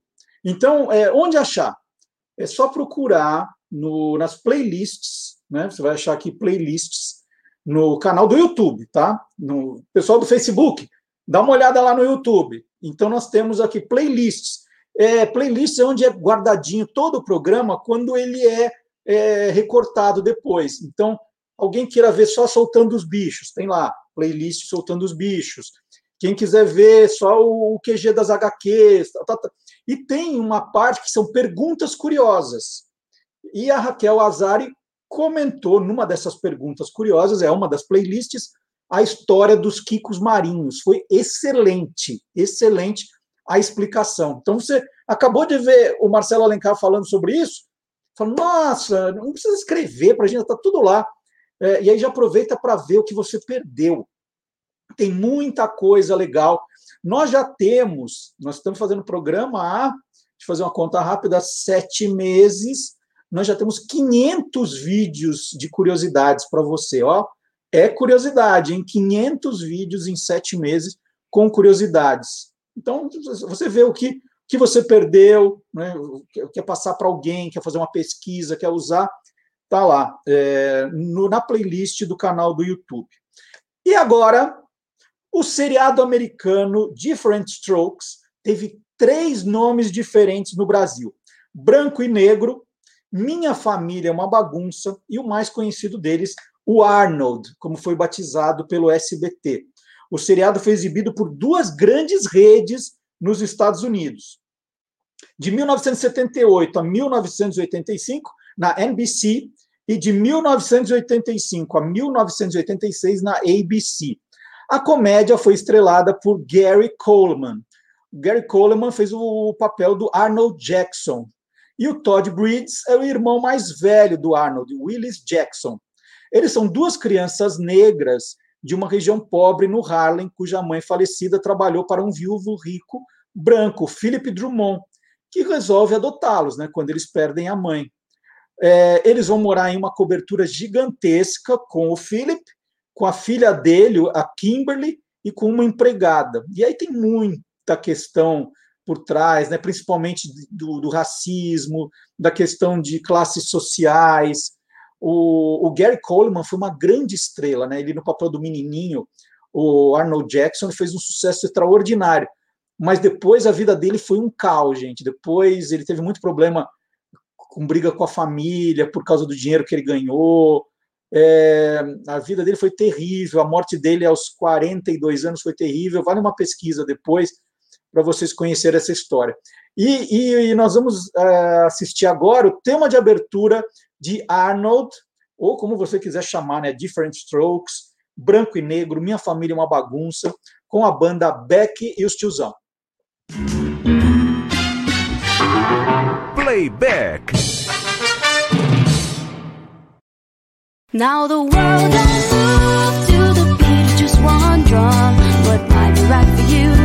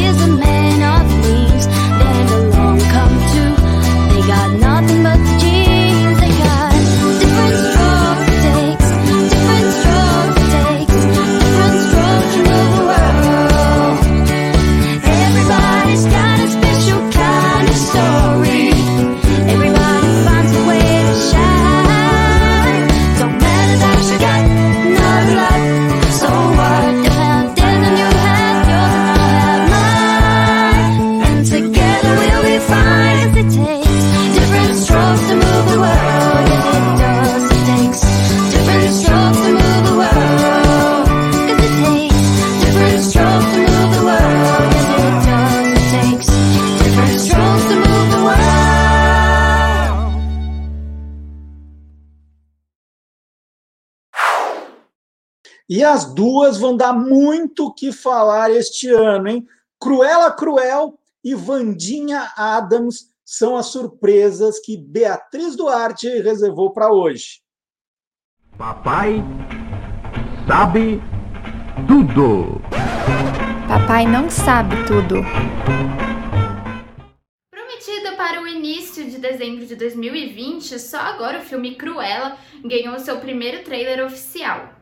O novo live action da Disney trará a vilã de 101 Dálmatas como protagonista. Há algum tempo a Disney vem investindo em vilões. Cruella de Vil deve seguir os bem-sucedidos passos de Malévola. A história original foi escrita pela inglesa Dorothy Smith em 1956 e levada aos cinemas pela primeira vez em uma animação em 1961. O que se pretende nessa nova trama é mostrar as origens da personagem, que no Brasil já foi chamada de Malvina Cruel e depois Cruella Cruel. Ela é ambientada em Londres nos anos 1970, no centro da revolução do punk rock. Stella é uma aspirante a designer, determinada a construir sua reputação no mundo da moda. Uma de suas ideias é sequestrar filhotes de dálmatas para fazer casaco com sua pele. Emma Stone fará o papel da vilã fashionista em uma história que envolve um grande assalto, incêndios e fugas. No filme 101 Dálmatas de 1996 e 102 Dálmatas de 2000,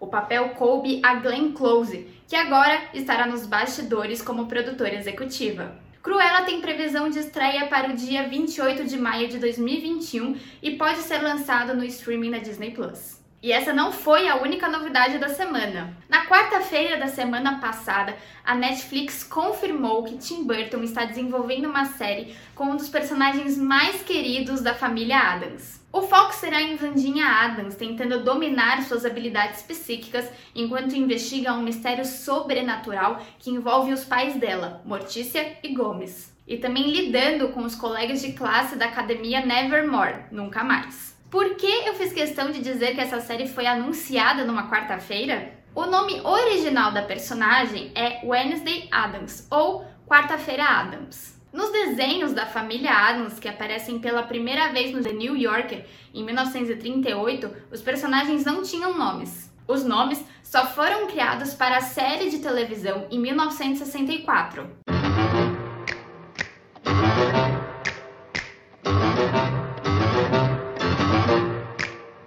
Charles Adams deu-lhe o nome de quarta-feira baseado em uma cantiga infantil que diz: A criança de quarta-feira está cheia de tristeza. Vandinha é obcecada por morte. Por enquanto, a Netflix divulgou apenas o cartaz da atração. Ele traz a silhueta da menina segurando um violoncelo. Em vez de segurar um arco, ela está com uma faca na mão cortando uma das cordas do instrumento. Com oito episódios, o primeiro trabalho de Tim Burton para a TV ainda não tem previsão de estreia.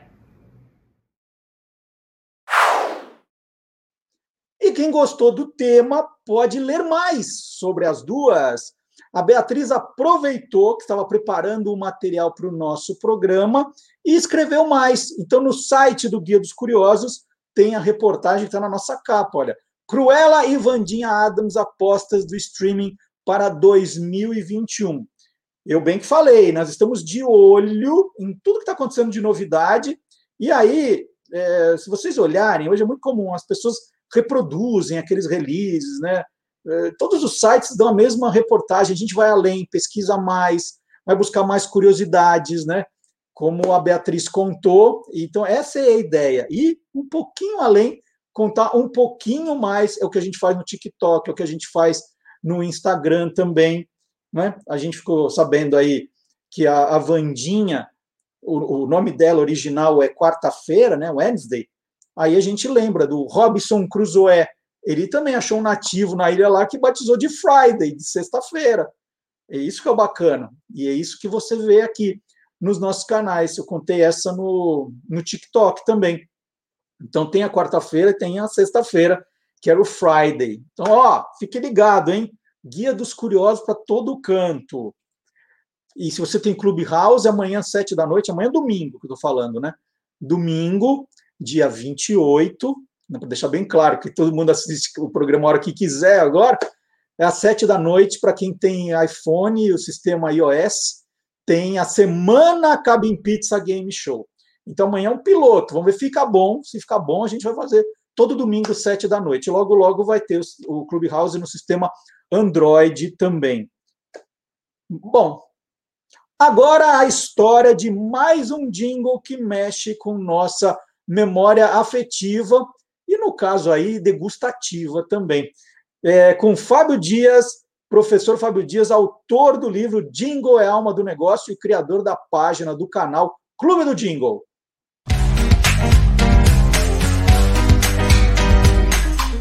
Clube do Jingle.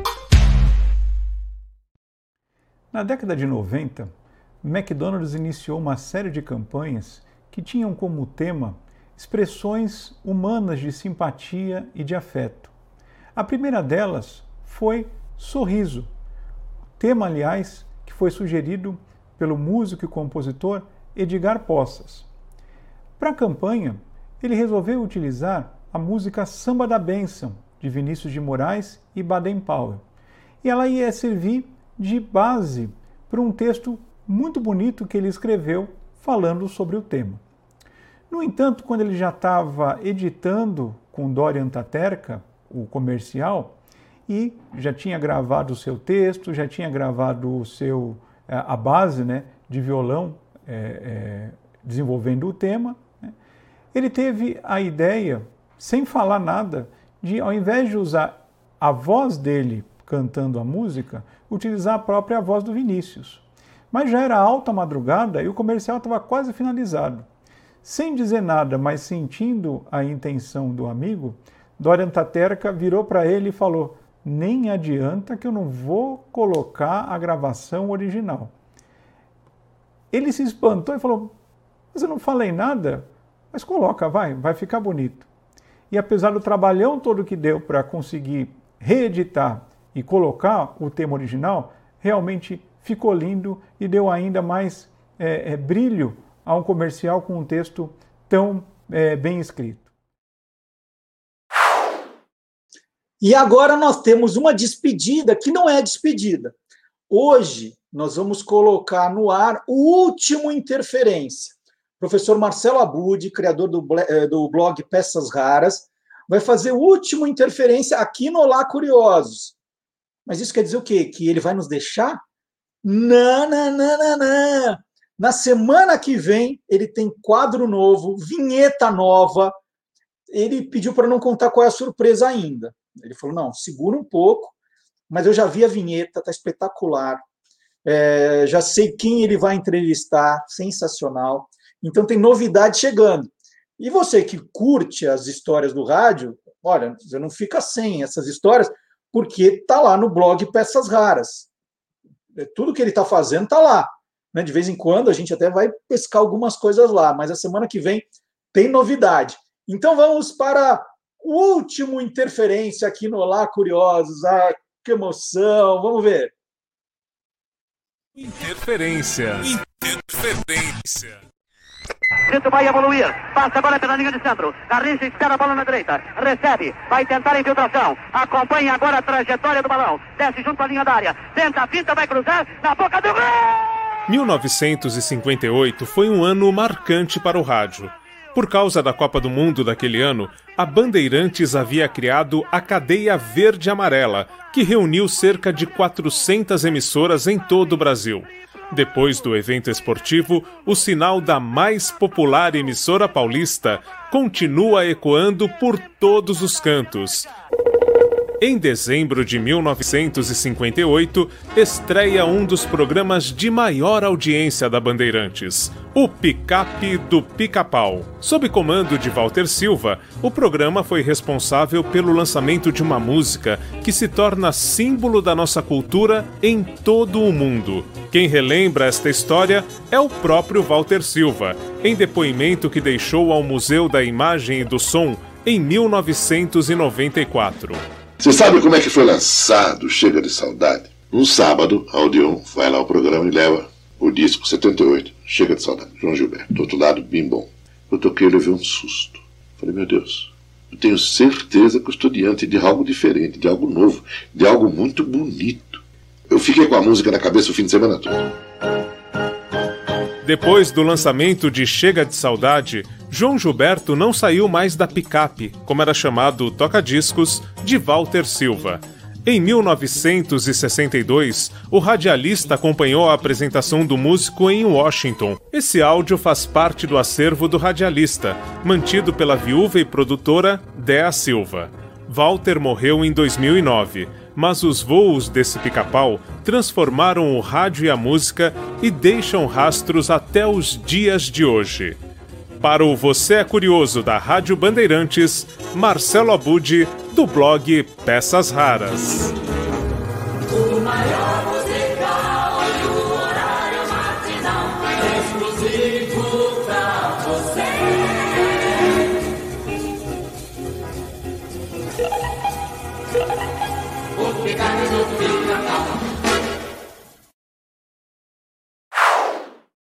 Bom, e já que o assunto é pica-pau, vamos continuar no mundo animal. Ó, rimou. Nós vamos chamar Guilherme Domenichelli falando de um bicho. Ó, pensa que toda foca é bonitinha, boazinha. Cuidado com essa aqui, ó.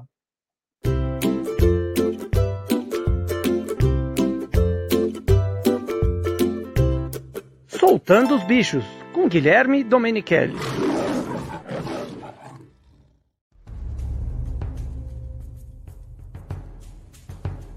No mundo todo, existem espécies diferentes de focas. Mas uma dessas espécies recebe um nome bem diferente: foca leopardo. Esse animal habita as regiões dos mares da Antártica. Como o próprio nome diz, ela é um animal carnívoro, uma predadora que gosta de caçar pinguins, lulas, polvos, peixes e outras focas menores. As focas leopardos são grandes e musculosas. As fêmeas são normalmente maiores que os machos, medindo em torno de 2,5 metros e meio a 3,5 metros e meio de comprimento e pesando até 600 quilos.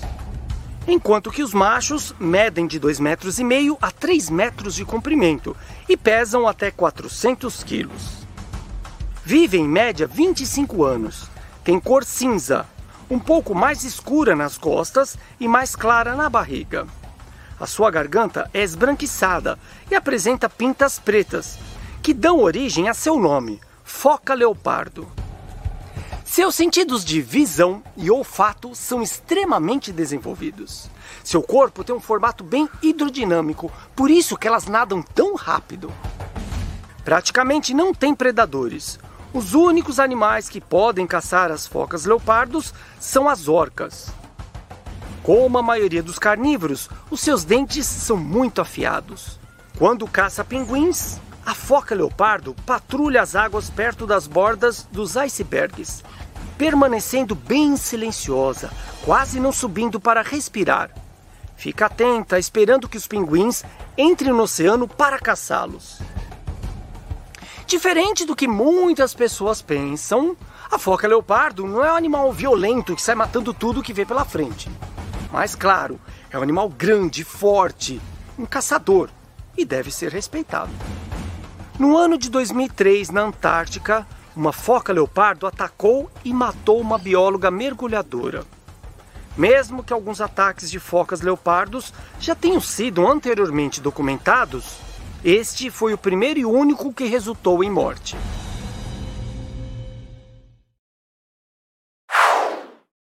Bom, e depois do pica-pau, da foca leopardo, chega de bicho? Não, tem mais um que eu prometi lá nas manchetes do programa. Nós vamos conhecer a origem da expressão ovelha negra com o professor Dionísio da Silva. E ele já vai explicar para a gente se falar que a pessoa é ovelha negra, né, se, se, de algum modo essa expressão tem alguma conotação racista. Ele explica tudo para a gente agora na palavra nua e crua.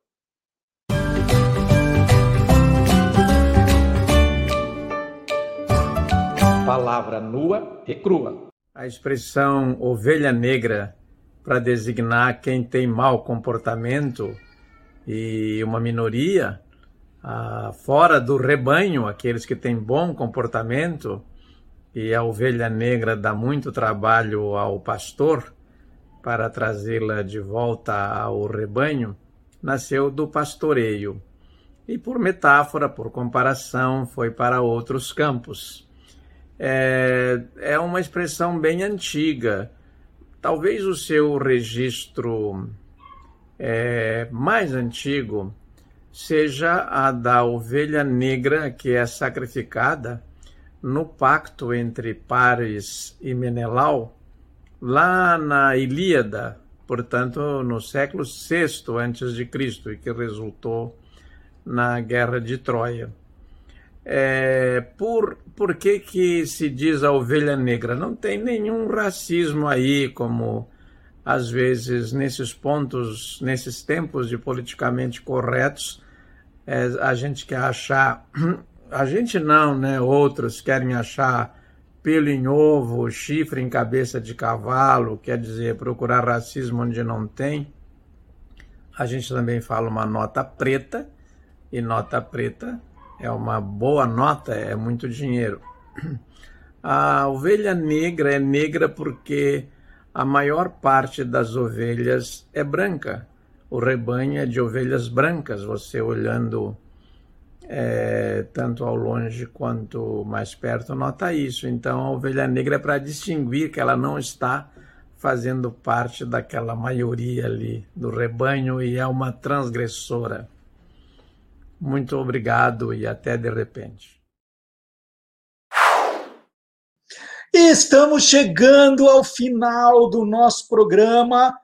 E aí, aquele pedido de sempre, né? Você já deixou o seu like, deixou um comentário, compartilhou com alguém o programa, que eh, a gente podia fazer aquelas promoções, sabe igual a pizzaria faz? Na compra de 10 pizzas, a, a próxima é de graça. Então faz, faz, faz a mesma coisa. Trazendo 10 amigos novos para o Olá Curiosos, ou para os nossos canais, né? Para Facebook, para o Instagram, para o TikTok, para o YouTube. A cada 10 que você trouxer, eu faço um agradecimento aqui nominal a você. Nós vamos fazer essa promoção para a gente aumentar, né? Tem tanta gente curiosa. Obviamente, né, na saída com o fim do programa na rádio, não deu para avisar todo mundo. Tem muita gente que até hoje, até hoje, já passados aí quase oito meses, ainda às vezes manda nas redes sociais, nossa, o programa não tem mais, né? Onde você está agora? Ele fala, olha, tem um Olá Curioso. Toda semana tem gente nova conhecendo o programa. Então vamos espalhar, né? De repente, com esse seu poder de espalhar também aí nos seus grupos, nas suas redes, mais gente vai ficar sabendo do programa. Esse que é, é importante. E aí, se você é um curioso de carteirinha, tem que acompanhar a gente nas redes sociais. Lembra que eu falei?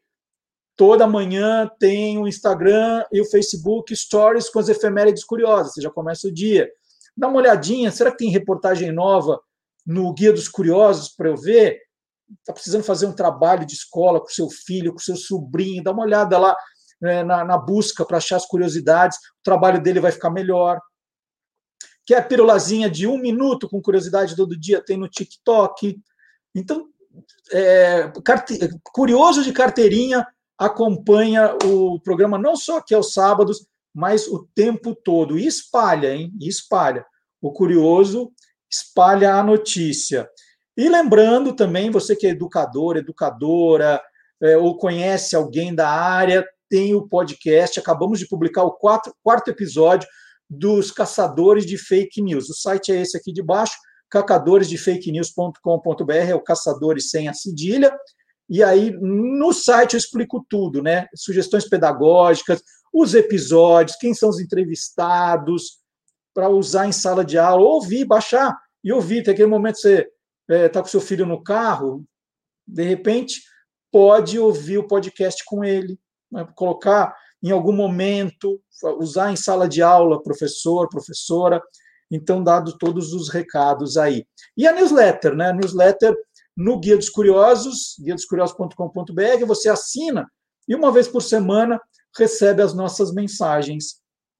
E aí vai saber tudo, tudo o que a gente anda aprontando. Não precisa nem ficar anotando, preocupado agora.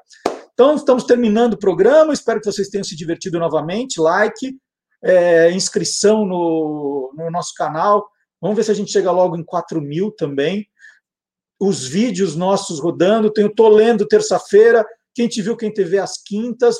Tenho todos os programas em podcast a gente cercou por todos os lados agora. É curiosidade por todos os lados. Então vamos lá, vamos terminar com música. A gente começou com música e termina com música. É, nós vamos ouvir agora You'll Be in My Heart, canção composta por Phil Collins para a animação Tarzan em 1999. Essa música ganhou uma versão em português com o título No Meu Coração Você Vai Sempre Estar, cantada por Ed Mota e Yasmin Lucas. Mais uma curiosidade. Além da original em inglês, o Phil Collins também gravou as versões em francês, alemão, italiano e espanhol. Olha só, hein? Poliglota total.